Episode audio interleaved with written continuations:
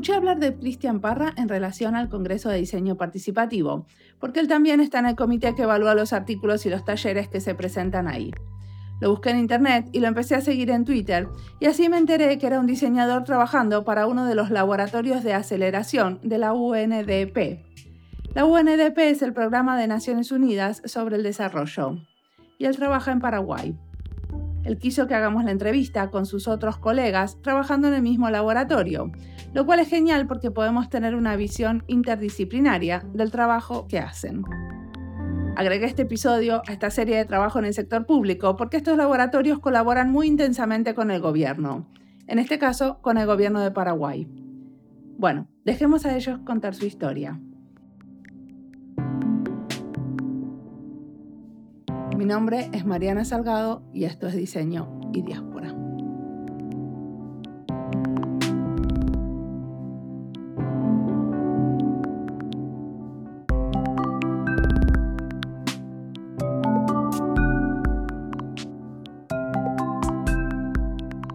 Yo soy Cristian Parra.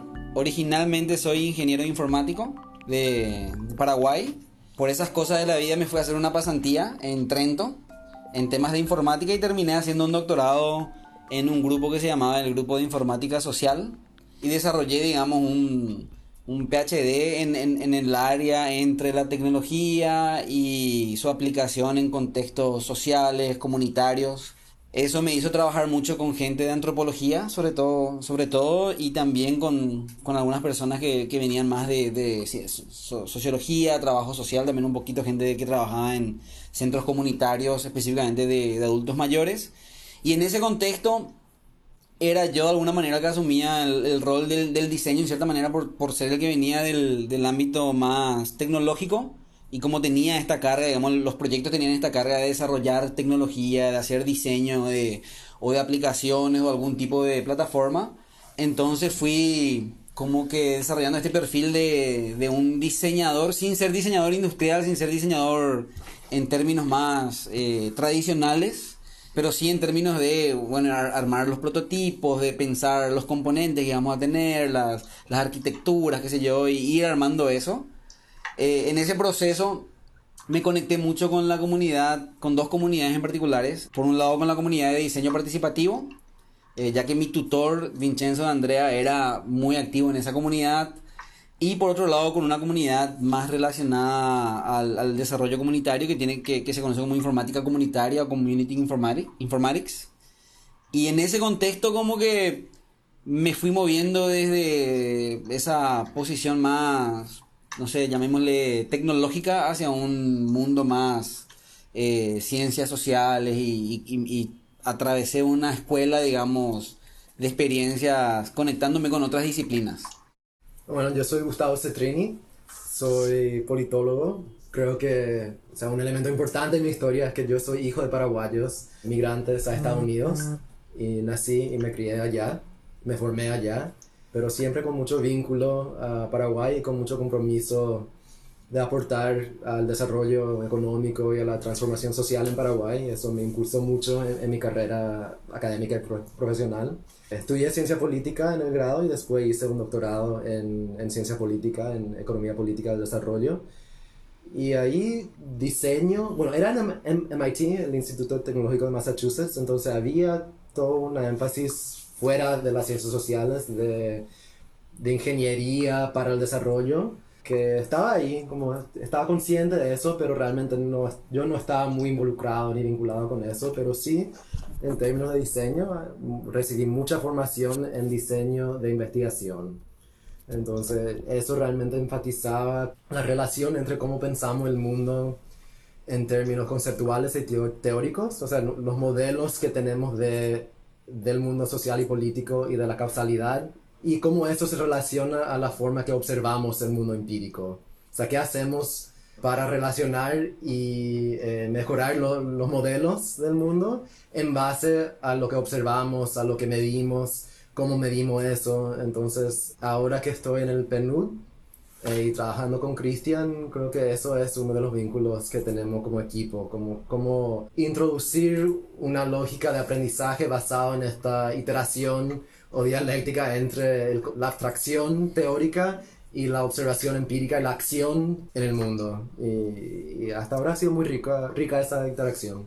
Yo soy Mónica Ríos, tengo 31 años, también, bueno, parte de lo que dijimos que los tres nos, nos unimos juntos al, al PNUD. Yo soy administradora de empresas de, profesión y me especialicé en, en, temas de responsabilidad social corporativa en Chile y también hice un máster en, en, innovación y emprendimiento en Barcelona. Mi experiencia profesional más bien se basa en, en el sector privado, haciendo distintos tipos de campañas de marketing comercial. También en, los últimos años estuve, estuve trabajando en organizaciones de la sociedad civil, también, también en el BID, ya llevando un, un acompañamiento a, a emprendedores de, de, la economía creativa en Paraguay, que, que, es bastante incipiente aún. Y en, en términos de, de diseño, acompañamiento, más bien mi, mi experiencia se, se basa en, en, poder pensar cómo entregar un producto o un servicio a un, a un cliente específico ir aprendiendo de eso, ¿verdad? Cómo hacerlo iterativo, cómo ir acompañando un, un proceso de, de monitoreo, de, de, gestión eficiente, más bien por ese lado. Perfecto, ahora me van a contar qué hacen en el EPNU. Primero, ¿qué es el EPNU? Ok, estamos los tres actualmente en el PNUD, que es el Programa de las Naciones Unidas para el Desarrollo. Es una agencia de las Naciones Unidas que está presente en casi todos los Estados miembros del, de las Naciones Unidas y que se enfoca en eh, llevar adelante iniciativas de desarrollo económico y social. Trabaja mucho con los gobiernos, trabaja mucho principalmente con los gobiernos, pero también con todos los actores dentro del ecosistema, digamos, de, de desarrollo que hay en, cada país. Entonces, en ese sentido, el PNUD tiene, tiene mucho trabajo de diseño de proyectos para el desarrollo, ¿sí?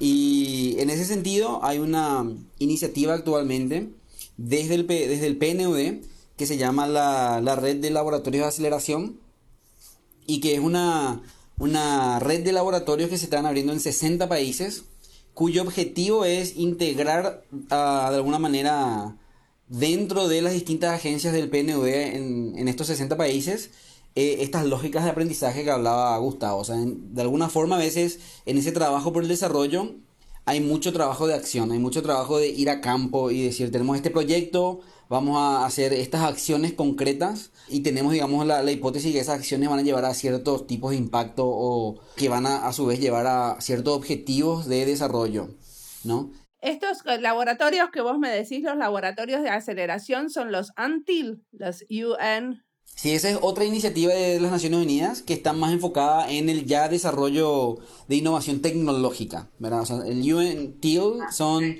eh, los Technology Innovation Labs y que tienen como un componente más de una fase posterior, cuando ya hay como una idea concreta a desarrollar, la, la tratan de desarrollar, ¿no? Esa es un poco la, la, manera en que podemos entenderla. Los laboratorios de aceleración más bien buscan acelerar el aprendizaje con el fin de generar evidencia sobre qué funciona y qué no funciona para el desarrollo.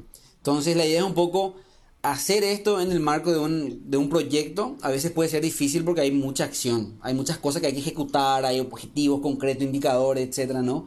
Y los laboratorios de aceleración buscan de alguna forma integrar de manera armónica dentro de esa acción lógicas de aprendizaje. ¿Dónde podemos hacer un experimento que nos genera alguna evidencia concreta sobre esto que hicimos funcionó o no funcionó? ¿Dónde podemos explorar alternativas de solución? Pero la idea es escalar los, los proyectos. O sea, ustedes hacen un proyecto que después se hace un modelo que luego se escala. Sí, eh, podemos hablar un poquito del ciclo de aprendizaje que ten, o sea, el laboratorio tiene su metodología y tal vez podemos empezar describiendo esa metodología en términos de lo que llamamos el ciclo de aprendizaje, que termina justamente con eso. Entonces, le, le voy a pasar la palabra a Gustavo, que, que es nuestro eh, jefe de mapeo de soluciones que, y también representa la primera fase del ciclo. Bueno, si bien no es perfectamente lineal el ciclo de aprendizaje, sí tiene una lógica que comienza con el mapeo de soluciones, que básicamente es tratar de identificar en la sociedad y sobre todo desde abajo, desde los grassroots, como se dice en inglés, las soluciones que ya existen a las problemáticas sociales, ambientales, económicas en la sociedad. Entonces consiste en actividades etnográficas, en ir hasta las comunidades de personas directamente afectadas por esas problemáticas y ver qué están haciendo. Entonces, por ejemplo, si es un problema de manejo de residuos sólidos, que es uno de los temas que estamos abordando ahora. Puede ser, y estamos de hecho viendo directamente a los actores de, del sector informal que representan la solución principal en, en la ciudad de Asunción ahora al manejo de, de residuos sólidos, porque las municipalidades, el sector formal, el sector privado realmente no, no están respondiendo como los cartoneros te referís. Por lo menos en Argentina tenemos mucha gente pobre que junta cartones, a los que llamamos cartoneros. Sí, a los eh, recicladores se le dice acá. Son los que realmente están de forma informal y de forma muy orgánica desarrollando sistemas de manejo de residuos sólidos que son muy imperfectos, que se pueden optimizar muchísimo, que quizás tengan, generen otros problemas también, problemas sociales, problemas de exposición a riesgos, pero que representan por un lado una solución y una señal de los problemas, muy, una señal muy específica. Entonces ahí eh, mapeamos esas soluciones para ver cuáles son los problemas en determinada área que, que se está haciendo, entender la lógica desde, desde abajo y pasar a una segunda fase que sería eh, la fase de exploración de la cual se encarga Mónica. En esta segunda fase, por llamarla así, la intención es poder tomar todas esas eh, ese conocimiento que, que, Gustavo haya podido identificar en campo y poder añadir un poquito más de, contexto, tanto a nivel eh, nacional, regional, mundial, ya esta segunda fase con, con, ayuda inclusive de la propia red, ¿verdad? En Latinoamérica, no sé si esto te mencionó, Cristian, somos siete laboratorios de, los 60, solo, solo siete están en Latinoamérica y la intención es, bueno, poder tomar estas oportunidades, eh, estos, pilotos, estos actores que por ahí ya, ya puede cubriendo Gustavo en esa primera fase y, tratar de ponerlo en un contexto nacional muchas veces. En Paraguay estamos viviendo ahora mismo una etapa en donde están emergiendo un montón de, de planes estratégicos eh, en términos de energía, innovación, eh, igualdad de género, educación, ¿verdad? Entonces eh, es importante poder eh, añadirlo, o sea, ponerlo en un contexto, muchas veces poder buscar eh, oportunidades que ya, que ya tengan una estructura que permita cierta atracción más adelante para, para poder garantizar que, bueno, que, que, estas soluciones son realmente escalables, que es algo que ya, ya veríamos en el último paso, pero es como estar seguro de, de qué tan de cómo podríamos llegar a contribuir, tanto en plano nacional como, como internacional, a, a estas soluciones sistematizarlas, poder integrar, ¿verdad? También a otro, otros actores que creamos necesarios en, en, en ese diseño del, del experimento que, que, veríamos a continuación con Cristian. Bueno, y el ciclo de aprendizaje entonces de los laboratorios termina, o el siguiente paso en realidad todavía no termina, es la experimentación. Como te decía Gustavo, hace lo que llamamos el SENSE, o nosotros en español le, le, le dimos el nombre de descubrimiento por eso ahí hay mucho mapeo de, soluciones. Mónica hace la exploración, que de alguna forma es ese descubrimiento, ponerlo en contexto y en las tendencias. Yo llego, yo dentro del laboratorio, lo que nos dijimos tal vez es que cada uno somos jefe de algo, ¿no? Entonces, Gustavo es el jefe de mapeo de soluciones, Mónica es, el, es, la, es la jefa de exploración, y bueno, yo soy el jefe de experimentación. Y el jefe de experimentación toma, digamos, el, el, el liderazgo, por decirlo de alguna manera, en esta tercera fase, donde tratamos de experimentar.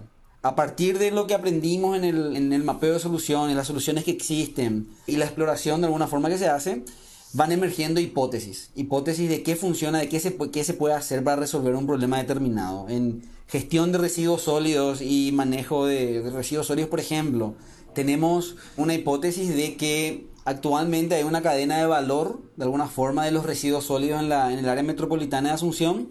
Y esa cadena de valor tiene puntos de intervención donde podríamos ayudar a optimizar el, ecosistema sin de alguna forma afectar los medios de vida de esos sectores vulnerables. ¿no? Entonces, esa hipótesis grande se puede romper en hipótesis más pequeñas, como por ejemplo que una forma de lograr eso podría ser la, el diseño de un espacio colaborativo de trabajo en torno a, un, a uno de los landfills que tenemos en la ciudad, donde los propios gancheros puedan darle valor agregado a, los residuos que ellos separan. Entonces, esa hipótesis de alguna manera hay que probarla, ¿no? Entonces ahí entra mucho la lógica de, ok, ¿cómo podemos experimentar esto?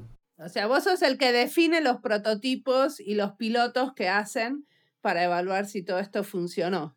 Más o menos. Es, eh, eh, la experimentación se trata mucho de eso, de hacer prototipos, de diseñar estos prototipos y diseñar experimentos y poner esos experimentos en una cartera, en una cartera de experimentación que trate de intervenir un problema de distintas fases. Y luego eso genera evidencia, los experimentos terminan en resultados concretos que uno puede medir de alguna manera y eso nos permite pasar a la siguiente etapa que es el, lo que le llamamos nosotros crecimiento, también podemos llamarle escalar, ¿no? Y que se trata de entregar esta cartera a los actores que pueden de alguna forma llevarlas a otros territorios, a otros espacios, eh, actores institucionales que puedan alojar las soluciones y darle sostenibilidad, etcétera, ¿no? Eh, lo que sí es importante tal vez decir es que si bien cada uno tiene su rol, los roles son muy complementarios, entonces nos conecta, hay mucho trabajo colaborativo. Eh, los experimentos los diseñamos prácticamente entre los tres. Yo soy el jefe de experimentación y de alguna forma lo llevo adelante, pero sale mucho del trabajo colectivo, ¿no? Del trabajo colectivo de los tres, sentarnos, pensar un poco las cosas que van saliendo de campo, las cosas que se exploran, cómo eso puede eh, informar algún tipo de hipótesis. Eh, cuando se diseña el experimento, qué tipo de prototipos pueden salir. Hay, hay mucha colaboración, hay mucho. El diseño es como que transversal a todo el ciclo. Entonces, como tal, si bien no somos todos diseñadores de, carrera, ejercemos en la práctica mucho diseño, desde lo conceptual hasta lo práctico. Y, nos sirve mucho, nos alimentamos mucho de tradiciones que vienen de, sobre todo de la investigación desde el diseño, de alguna forma, ¿verdad? Se habla mucho en la red de temas como diseño participativo, diseño centrado en las personas, cosas como design thinking, que son como que metodologías, enfoques, etcétera, que fueron emergiendo en los últimos años y que en el fondo son como una especie de resumen o no, sé si llamarle, van como que incorporando tradiciones de, de investigación desde el diseño y que ahora van penetrando en estos laboratorios y ayudan a organizar estos ciclos de aprendizaje o son herramientas que se usan en este ciclo en estos ciclos de aprendizaje que vamos a ir llevando adelante. O sea que en todos los laboratorios del EMNU también tienen eh, algunos diseñadores trabajando, no es solamente en Paraguay que se da esto. Sí, en todos. Digamos, compartimos a través de, la red que tenemos como un banco de estas herramientas de, de toolkits que decía, que decía Cristian y probablemente así como se, se, dio esta configuración acá en Paraguay de informático, politólogo, administradora de empresas, esto no es exactamente igual en, en los otros laboratorios. Realmente si bien todos, bueno, tenemos los mismos los mismos cargos, no necesariamente tenemos los mismos backgrounds eh, profesionales ni, ni, académicos, ¿verdad? Entonces eso enriquece muchísimo cómo vamos, vamos viendo, ¿verdad? Cada, cada rol y, vamos compartiendo, ¿verdad? El, compartir también es, es, un desafío porque son muchos laboratorios y es como realmente estar al tanto, tanto desde la diferencia horaria hasta la cantidad de información que fluye, es un desafío, pero por otro lado es una súper oportunidad para, para ir aprendiendo de de otro tipo de profesionales alrededor del mundo. ¿Y algunas veces les toca a ustedes escalar el proyecto de otros? Tal vez hay, que decir también que esto empezó hace muy poco. Los tres nos unimos en octubre recién y todos los laboratorios arrancaron más o menos en octubre, noviembre del año pasado. Entonces, particularmente nosotros todavía no llegamos en ningún proyecto a esa fase de, de escalar. Ahora estamos como que probablemente entrando en a focalizarnos en, uno de los proyectos que tiene que ver con gestión de residuos, como te decía Gustavo. Y hay otras ideas que tenemos en torno a lo que es participación ciudadana y, digamos, eh, diseño de planes de desarrollo y ejecución de planes de desarrollo en gobiernos locales a partir de procesos participativos. Eso probablemente en los próximos meses vamos a empezar a, a focalizar y yo creo que recién llegaríamos a fase de escala mayo, junio más o menos, que, de, entrar en esa fase. Entonces todavía no nos tocó la experiencia de escalar algo. Estamos recién llegando a momentos de experimentación, tampoco experimentamos de algo en concreto. O sea, eh, pero sí ha habido mucho de mapeo de soluciones y exploración en estos primeros meses, ¿no? De repente no, no llegamos a ejecutar los experimentos, pero, pero sí lo pensamos en términos de diseño y análisis de hipótesis y, cómo podría ser ejecutado, cómo, cómo, podrían ser ejecutados estos experimentos. De repente los contextos no permitieron que, que realmente lleguen a, ejecución, pero... Sí, por ejemplo, eh, uno de los proyectos que nos tocó acompañar un poco en los primeros meses era un proyecto de de un gobierno municipal en el, en, el interior rural de Paraguay que estaba desarrollando lo que se conoce como un plan de desarrollo distrital. Y para hacer ese plan de desarrollo llevaron adelante una, un proceso en el que eh, utilizaron de manera, digamos, innovadora eh, información georreferenciada para ayudar a, un grupo de, ciudadanos a a identificar prioridades para el territorio y también eh, definir de alguna manera qué acciones podrían priorizar, ¿no? Entonces ahí acompañando ese proceso surgen como que algunas hipótesis y nosotros llegamos a diseñar algunos experimentos que todavía no se ejecutaron, pero las hipótesis pueden ir, por ejemplo, de la presencia de esta información georreferenciada, influencia y mejora la calidad de los planes, por ejemplo. Entonces, eso puede ser una, una hipótesis que hay que experimentar y hay que poner en el marco, bueno, ¿cómo podemos experimentarlo, verdad? ¿Cómo podemos hacer distintos grupos de control, etcétera, verdad? Para poder medir efectivamente la influencia que tiene ese tipo de, de intervención o de información, ¿no? Entonces, esos son algunos experimentos que tenemos diseñados, pero que todavía no, llegamos a ejecutar y que están ahí como en un banco de, posibilidades de, lo que vamos a hacer, ¿no? Escribimos un pequeño blog donde resumimos un poco cómo entendimos nosotros este, este espacio de trabajo que se creó con, los laboratorios y donde hablamos mucho de, este, de esta combinación o esta complementariedad entre la lógica de acción y la lógica de aprendizaje, ¿no?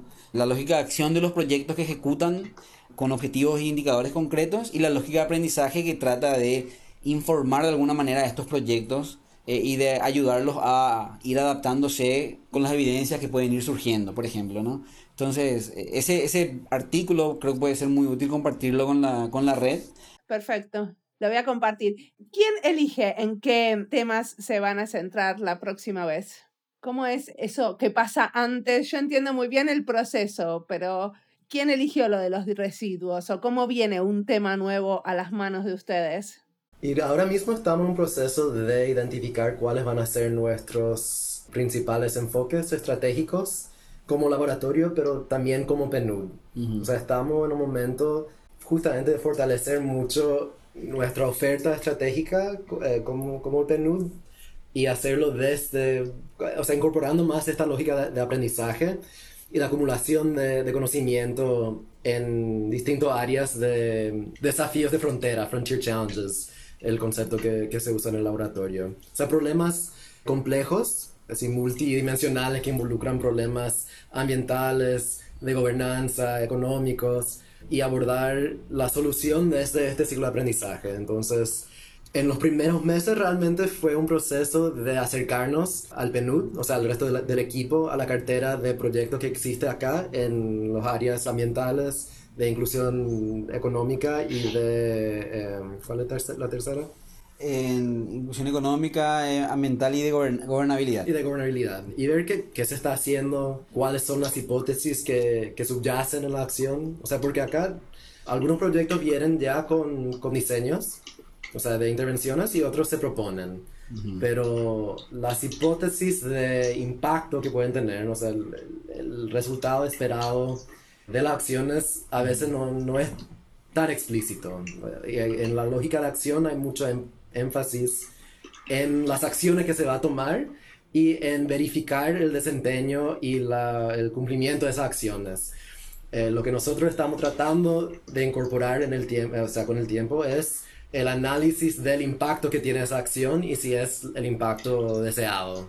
Bueno, en los primeros meses fue, bueno, ¿qué, qué estamos haciendo? Preguntarnos qué, qué, hace el PNUD. Segundo, bueno, ¿por qué hacemos eso? ¿Qué, ¿Qué, es realmente el resultado esperado?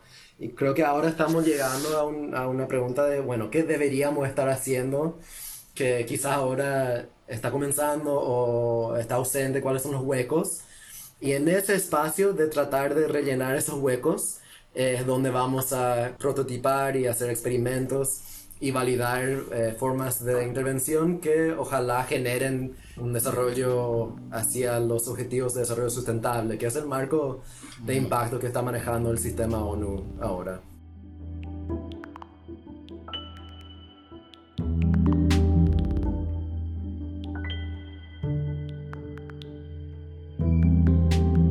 Es genial cómo estos laboratorios trabajan en red y esta red está pensada incluso antes que comiencen a funcionar.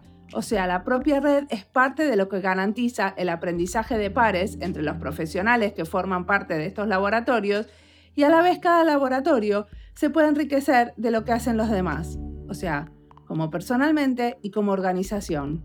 Me parece genial porque nosotros, los diseñadores trabajando para el gobierno, por ejemplo, cada uno desde su laboratorio o su grupo intentamos conocernos mejor y formar una red. Por ejemplo, soy muy activa en la red de diseñadores trabajando para el sector público en Finlandia, pero cada uno de nosotros tiene que negociar con su empleador si puede o no formar parte de esta red durante su día de trabajo.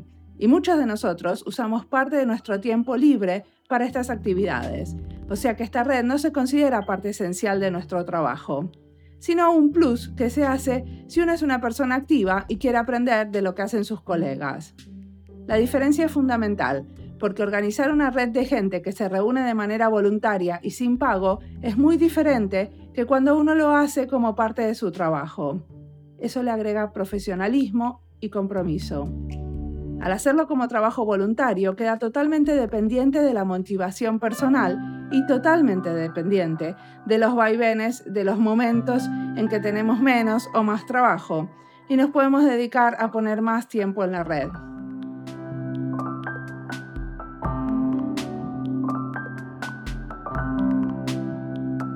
Sigamos escuchando la historia de Mónica, Cristian y Gustavo, que sí trabajan en red.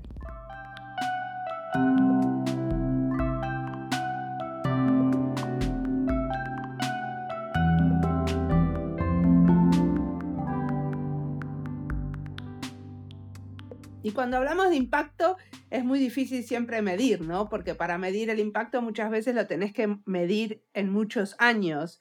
¿Cómo están pensando esos criterios de medición? Y eso creo que tiene mucho que ver con el tipo de hipótesis que, que estamos testeando o probando, porque hipótesis así muy largas, o sea, la metodología que usamos, y esto viene mucho de las ciencias sociales, es de cadenas, cadenas causales y variables. Entonces uno puede pensar, bueno, queremos, el objetivo de un proyecto es mejorar el manejo de residuos sólidos, para eh, usar el mismo ejemplo. Y uno puede tener una hipótesis muy amplia de que, bueno, si agregamos o hacemos que los actores informales aumenten el, valor agregado de lo que están vendiendo, vas a mejorar su ingreso y vas a mejorar el manejo de residuos sólidos porque va a aumentar la cantidad de residuos que se reciclan. Eso sí creo que podría llevar años armar y validar. Sin embargo, si rompes esa hipótesis en, en muchas subhipótesis, por ejemplo, no sé, involucrando a los actores informales en el mapeo de la cuenca de residuos, va a mejorar la información y eso es un paso en, en la cadena causal más amplio. Eso en un, en un, año o en seis meses ya se puede armar un experimento. un experimento y tener ya resultados. Entonces es cuestión de pensar el impacto en, o sea, desengranar y pensar en, en varios pasos y armar no solamente una cartera de distintas intervenciones, sino una trayectoria o una agenda de, de investigación o experimentación que dure, que se proyecte en el tiempo. y por otro lado también ahí entra mucho pensar en términos de prototipos, ¿no? De, de repente, por ejemplo, un experimento que habíamos pensado era dentro de este proyecto que tiene como elemento la información georreferenciada, una de las hipótesis era que al tener esa información, de alguna forma, la oferta de servicios públicos iba a ser más aproximada a las necesidades del territorio, de alguna manera. Entonces, uno puede pensar en un experimento, o sea, cómo cambian los servicios públicos puede ser muy difícil porque depende de, un, de todo un contexto político, ¿verdad? Pero de repente puede uno pensar en un prototipo de experimento, en una hipótesis mucho más pequeñita, de, por, por decirte, decir, ok, vamos a, tomar el caso de los servicios de formación profesional. Existen eh, dentro de lo que es Paraguay, hay algo como el, el lo que sería el, el, servicio de formación profesional, SNPP, ¿no? Entonces uno le podría invitar a ellos, mira, vamos a hacer un taller en el que queremos que ustedes vengan a presentar la oferta de cursos y de capacitaciones que tienen, por ejemplo, ¿verdad? Y con esa oferta de, capacitaciones y, cursos podemos luego tener como que dos grupos. Un grupo que previamente al taller recibe como información territorial de cuáles son las cuencas de producción del territorio, qué tipo de actividades económicas existen en, el, en la municipalidad, etc. Y otro grupo que no, no accede a esta información, ¿verdad? Y, y hacemos un pequeño experimento de selección de cursos profesionales. Entonces con eso uno ya puede ver como de una manera muy pequeñita alguna especie de señal de cómo cambian esas preferencias. Entonces, por un lado está hacer esa cadena de experimentos dentro de toda la cadena causal y por otro lado está en pensar una hipótesis muy grande, cómo podemos bajarla a algo pequeñito que nos dé como una pequeña señal y nos ayude a decir que vale la pena seguir invirtiendo o no en este tipo de caminos, ¿no? Es un prototipo de hipótesis, por, por decirlo, por llamarlo de alguna manera. Y supongo que en cuanto al riesgo de estas hipótesis, también ustedes tienen como, como alguna cadena, ¿no? Como de, o, alguna serie, como que con algunos de estos experimentos pueden hacer cosas que son más riesgosas y tienen más posibilidades de que se frustren y con algunos de estos experimentos ustedes como van más a que con esto ganamos, porque como es nuevo el, el BNUT, como bueno, esto de que si experimentamos también podemos fallar, ¿no? Claro, hay una lógica de, de, fallar rápido dentro de los laboratorios. Yo creo que explicitar la diferencia de la lógica de aprendizaje y la lógica de acción es muy importante en este sentido, porque si tu organización enfatiza o prioriza 100% la lógica de acción, realmente ahí no hay lugar para fallar, porque tu valor es entregar resultados generar desarrollo. Pero si hay espacio de aprendizaje, eso significa que vale tanto un resultado negativo como uno positivo, porque lo que queda es el aprendizaje de lo que no funcionó, de por qué no funcionó. Y creo que eso es muy importante, porque la evaluación de impacto normalmente que se hace es una evaluación de desempeño del proyecto y si quieres saber si se hizo bien y máximo si salió o no el resultado, pero nosotros realmente buscamos entender el proceso, el mecanismo que genera el impacto para poder rediseñar o corregir o reencaminar el tipo de intervención que estamos haciendo para ir acercándonos cada vez más a, a una cartera de intervenciones que funciona. Para, para, sumar nomás algo en cuanto a contexto, como, como decía Cristian al inicio, nosotros estos experimentos eh, los, los planteamos dentro de un proyecto. Y dentro de la vida del proyecto normalmente hablamos de proyectos de, de 3 a 5 o 5 años, ¿verdad? Y depende mucho en qué momento nosotros nos, del proyecto nosotros nos insertamos para poder tener experimentos un poco más complejos o, o más, eh, simples, o más simples, ¿verdad? Inclusive, ¿verdad? El, si es que se da la oportunidad de, de incorporar una, una, lógica de aprendizaje desde el inicio del proyecto, también podríamos hasta plantear cómo se va a evaluar más adelante, ¿verdad? O cambiar algo que estaba de alguna manera estructurado o preacordado. Depende en qué momento de la vida del proyecto nosotros nos insertemos para que nuestra intervención tenga, tenga diferentes matices. Perfecto. Bueno, y ahora díganme, ¿cómo ven el futuro? Uy. Uh. El futuro, así, ¿qué, qué, ¿qué quieren que pase en unos cinco años? ¿Qué tendría que estar pasando con el equipo de ustedes? Buena pregunta, ¿eh? Es así. Inicialmente el proyecto tiene tres años nomás. Sí, bueno, el, tal vez hay que como comentar que los laboratorios de aceleración del, del PNUD tienen oficialmente financiamiento por, por tres años, ¿no? O sea, tienen fondos para, para hacer este tipo de trabajos hasta el final del 2021. Entonces, uno de los objetivos que yo creo que probablemente compartimos los tres es encontrar sostenibilidad, ¿verdad? Encontrar cuál es, de alguna manera, el modelo de negocio, por, llamarlo de alguna manera, para que este tipo de mm, unidad o de este tipo de, espacio de aprendizaje permanezca y genere realmente un valor agregado al interno y al externo del O sea, de alguna manera que el PNUD realmente le encuentre un valor y también le encuentren un valor los actores externos, de alguna forma, ¿verdad? Que de alguna manera pueda convertirse en parte, parte estructural e o sea, institucionalizar la figura de, laboratorio no solamente en estos 60 países, sino en todos los, los 170 países del, en donde se encuentra hoy, hoy PNUD, ¿verdad? Y, y, este es un, o sea, el proyecto de los laboratorios ahora tres años es en sí un, un piloto importante, una apuesta que está haciendo hoy, hoy PNUD y, y estoy segura que en estos tres años va a haber, va a haber muchos procesos de, de aprendizaje, probablemente en una siguiente etapa se ajusten muchas cosas, ojalá se, se extienda, eh, la metodología misma va a ser testeada en 60 países, quién sabe con cuántos experimentos, así que mi deseo personal es que, que esto se mantenga dinámico de acá 5, acá 10, acá 15 años eh, y que sea institucionalizado en todos los, los países donde Penuto se encuentra y si es posible a otras agencias también, ¿verdad? Que se legitimice y que, y que siga andando, digamos, es el objetivo. Creo que a nivel de nuestro equipo también uno de mis deseos y creo que estamos muy bien encaminados es paraguayizar el, el laboratorio. O sea que ahora recibimos así esos toolkits, eh, capacitación de, nivel global y tenemos apoyo a ese nivel, pero también tenemos mucho apoyo y mucho incentivo desde eh, los representantes acá en Paraguay de desarrollar el laboratorio muy en conjunto con el resto del equipo del PNU. Y eso me parece súper positivo porque creo que nos, y, ya estamos desarrollando eh, nuestras propias herramientas como, como equipo paraguayo.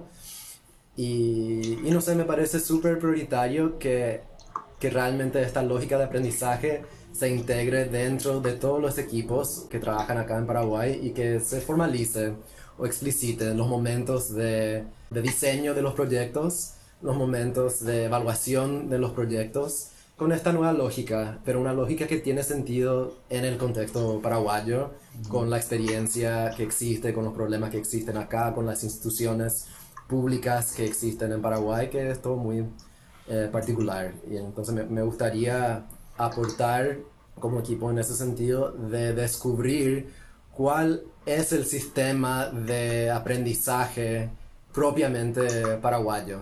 Eh, eh, viniendo, o sea, yo hace dos años vine a Paraguay de Estados Unidos después de criarme allá y hacer mi, toda mi carrera allá. Fui, después del doctorado fui postdoc en MIT y después eh, profesor asistente en New York University en sistemas alimentarios. Y vine a Paraguay con el deseo y la apuesta de aportar a la academia acá, que, que, es muy débil, sobre todo en las ciencias sociales. Es un área académica muy postergada, en parte por eh, la historia de la dictadura y la censura de las ciencias sociales que existió. Y creo que el laboratorio puede aportar mucho en ese sentido de, de demostrar cuál es el valor de la investigación en general, cuál es el valor de la investigación social para el desarrollo del país, para la innovación y generar enlaces entre el PNUD y la Universidad Nacional de Asunción, eh, otras instituciones de educación superior, em, para que se comience a valorar eh, lo que hacen los investigadores. O sea que ustedes tienen como mucho contacto con las universidades allá y están también pensando publicaciones en conjunto, ese tipo de cosas. Creo que, o sea, hasta ahora hemos tenido eh, contacto con la UNA, por ejemplo, en el marco de una propuesta de, de proyecto para un, un centro de investigación, pero eh, también el marco de un concurso, un desafío de, de, diseño. Sí, sí. Pero yo creo que eso es eh, algo que, que yo proyecto, que, que, me gustaría que nosotros desarrollemos como una pata fuerte de, de, lo que hacemos como laboratorio en Paraguay, porque es un área muy débil dentro del ecosistema de innovación. Sí, yo, yo creo que también de alguna forma me conecto mucho con eso en lo personal, en tratar de contribuir al fortalecimiento de, de la academia en, en Paraguay, que, que, tiene todavía muchos como que desafíos adelante para poder ir emergiendo y poder ir desarrollando como un ecosistema más rico. Personalmente me gustaría mucho también ver aquí a cinco años que, que hay más espacios como este. O sea, el, cuando hablamos, cuando empezamos, llegamos recién, entramos, mucha gente me decía la aceleración, aceleración, y, se imaginaban que nuestro trabajo iba a ser algo como viene una empresa que se incubó y que tenemos que acelerar la empresa, ¿no? Y, no, asociaban ese concepto de alguna forma al aprendizaje, a acelerar el aprendizaje de manera que podamos adaptarnos más rápido, ¿no? Entonces me gustaría mucho que ese tipo de, conceptualización, de acelerar el aprendizaje de todo el ecosistema de desarrollo o político o en muchas áreas, eh, se pueda potenciar que hayan más laboratorios similares, más laboratorios de innovación pública, que el sector público pueda tener también este tipo de laboratorios eh, al interno de sus propias instituciones y que las capacidades, el tipo de métodos, herramientas, eh, procesos, etcétera, vayan incorporándose en, el, en la experiencia diaria del servicio público y de, y de las actividades que hacemos también en la academia Creo que eso es como una visión. No sé si en cinco años se puede lograr ya eso, pero si en cinco años empieza por lo menos a, emerger, a, no sé, a colarse de alguna forma, sería muy, muy lindo y me gustaría ver qué, qué tipo de efecto tiene eso en, en la cultura general de, de, todo el país. Perfecto. Y ahora la última pregunta. ¿Qué los inspira? ¿Qué están leyendo en este momento? ¿Qué están viendo? ¿Qué están escuchando que los inspira? Que le quieran comentar a otros. Yo, como siempre, estoy leyendo 20 cosas a la vez y no termino ninguna de esas 20 cosas. Me inspira un poco eh, todo lo que tenga que ver con pensamiento visual y con visualización de datos, porque es un área de alguna forma que, por un lado, como que tengo desarrollado, pero de manera intuitiva y que nunca lo, lo refiné o lo, lo formalicé, por, decirlo, por decirlo de alguna manera. Entonces me interesa mucho, me inspira eso porque quiero desarrollarlo en lo personal. Y por otro lado porque siento que es una herramienta que me va a servir para, para estos procesos de aprendizaje. Entonces estoy leyendo un poco sobre eso. Estoy también releyendo mucho sobre investigación desde el diseño y de, digamos, todo lo que tiene que ver con la epistemología del diseño participativo o de la investigación acción participativa, porque son cosas que desarrollé mucho en mi doctorado, luego durante el postdoctorado como que estuvo, estuvieron ahí pero no tan presentes, volvieron en mis últimos años y siento que ahora van a ser muy útil, entonces me, me inspira mucho leer ese tipo de, de literatura ahora mismo. Creo que también estoy volviendo mucho últimamente a, a lo que era mi doctorado como resignificando, repotenciando eh, esa lectura, pero más por los temas que estoy trabajando. O sea, un tema que estoy trabajando como mapeador de solución ahora es la informalidad el empleo informal y, la relación entre el sector informal y el sector formal, que normalmente se piensa como, no sé, el sector tradicional de subsistencia y el sector moderno, tecnológico, dinámico.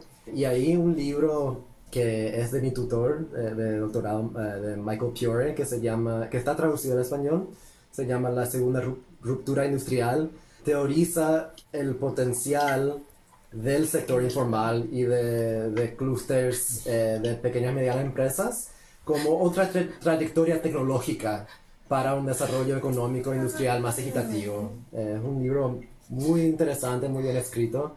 Y por otro lado, estoy trabajando mucho la cuestión de innovación en el sector público.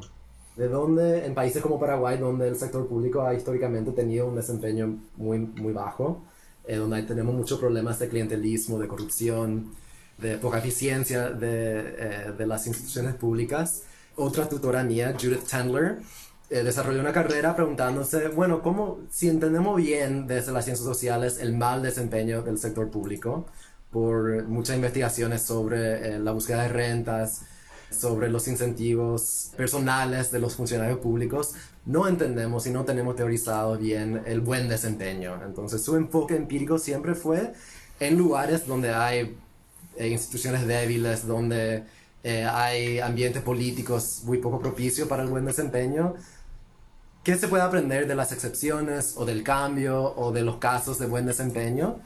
Y eh, hay un libro que recomiendo, eh, que no está traducido lastimosamente, es Good Governance in the Tropics, o eh, en portugués el, está traducido El Buen Gobierno en, en los Trópicos, En los Trópicos. Es una serie de casos de estudios del gobierno estadual de Ceará, que es muy parecido a Paraguay en, en su contexto político, pero donde un nuevo gobierno reformista logró mejorar notoriamente y en poco tiempo eh, el servicio de salud pública, eh, salud, sí, el servicio de salud pública, extensión eh, industrial a pymes y servicio de extensión agrícola en un contexto de sequía. Y es un libro, creo que muy estimulante para pensar mucho más allá de los estereotipos del mal desempeño del sector público, del funcionario público, y también más allá de los estereotipos de la reforma, que la reforma es eh, insertar eh, mecanismos de, mercado, de competencia, de, hacer que el sector público funcione con más disciplina. Entonces, esos dos libros. Mm, recientemente hicimos un, ejercicio a nivel interno que, hablaba de, participación ciudadana en términos de, de gobernanza, entonces estuve viendo, interiorizándome bastante respecto a, iniciativas en Latinoamérica que tengan que ver con esto, eh, buscando algunas eh, referencias positivas y, negativas también. Nos encantaría más adelante poder compartir también, también eso ya en un, en un documento o en un blog probablemente. También, bueno, tipo Cristian, estoy, estoy tratando de terminar un libro que, que, se llama Visual Collaboration. Creo que tiene también su versión en, en español y, y trata de una una suerte de facilitación gráfica en, en procesos de, de, construcción colectiva eh, a lo interno de una empresa muchas veces, ¿verdad? Entonces es como una forma de simplificar gráficamente las, las intervenciones que se quiere hacer o buscar apoyar, ¿verdad? La, la facilitación de, de, esa manera para, para lograr mayor colaboración, ¿verdad? Y también hacerlo como darle un toque distinto a como, a como normalmente se encaran procesos de, de planificación estratégica que uno como que ya va no, sabiendo qué esperar o, o no muy, muy motivado, necesariamente siempre salen las mismas cosas, entonces es como una forma de pensarlo de, de otra manera. Me encantaría terminarlo próximamente. y otro libro que tengo abierto ahora, que no sé si va necesariamente al caso, es, estoy leyendo un libro que se llama De, de animales a dioses, que habla de, bueno, la, las revoluciones cognitivas, científicas, agrícolas. Estoy recién empezando, estoy en la revolución cognitiva todavía, pero nada, la, la, intención es poder ir cuestionándonos más, inspirarnos así también a partir de, de lo que están leyendo otras, otras personas e ir incorporándolo en, en nuestro día a día para ir generando eh, nuevas hipótesis, ¿verdad? Y definir en qué, en qué vale la pena trabajar hoy y de qué a nivel nacional y también, bueno, en Latinoamérica y uh -huh. más allá. Buenísimo, les agradezco un montón la entrevista. Acá terminamos.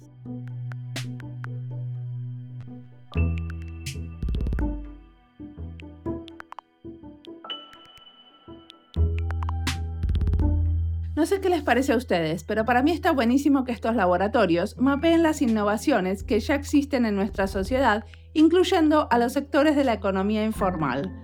Porque de alguna manera ya el hecho de mapearlos los valora, y muchas veces estos casos son de innovación social, pero no se valora porque justamente son parte de la economía informal. En Finlandia, por ejemplo, hay una revista muy buena que se llama El Gran Número, que la puede vender cualquiera. Es un modelo copiado de la revista Big Issue en el Reino Unido, que a la vez está copiado de otra que se llamaba Strip News en Nueva York. Estas revistas le dan la posibilidad de un trabajo remunerado a gente que puede no saber leer y escribir o puede que no tenga todos los papeles en regla.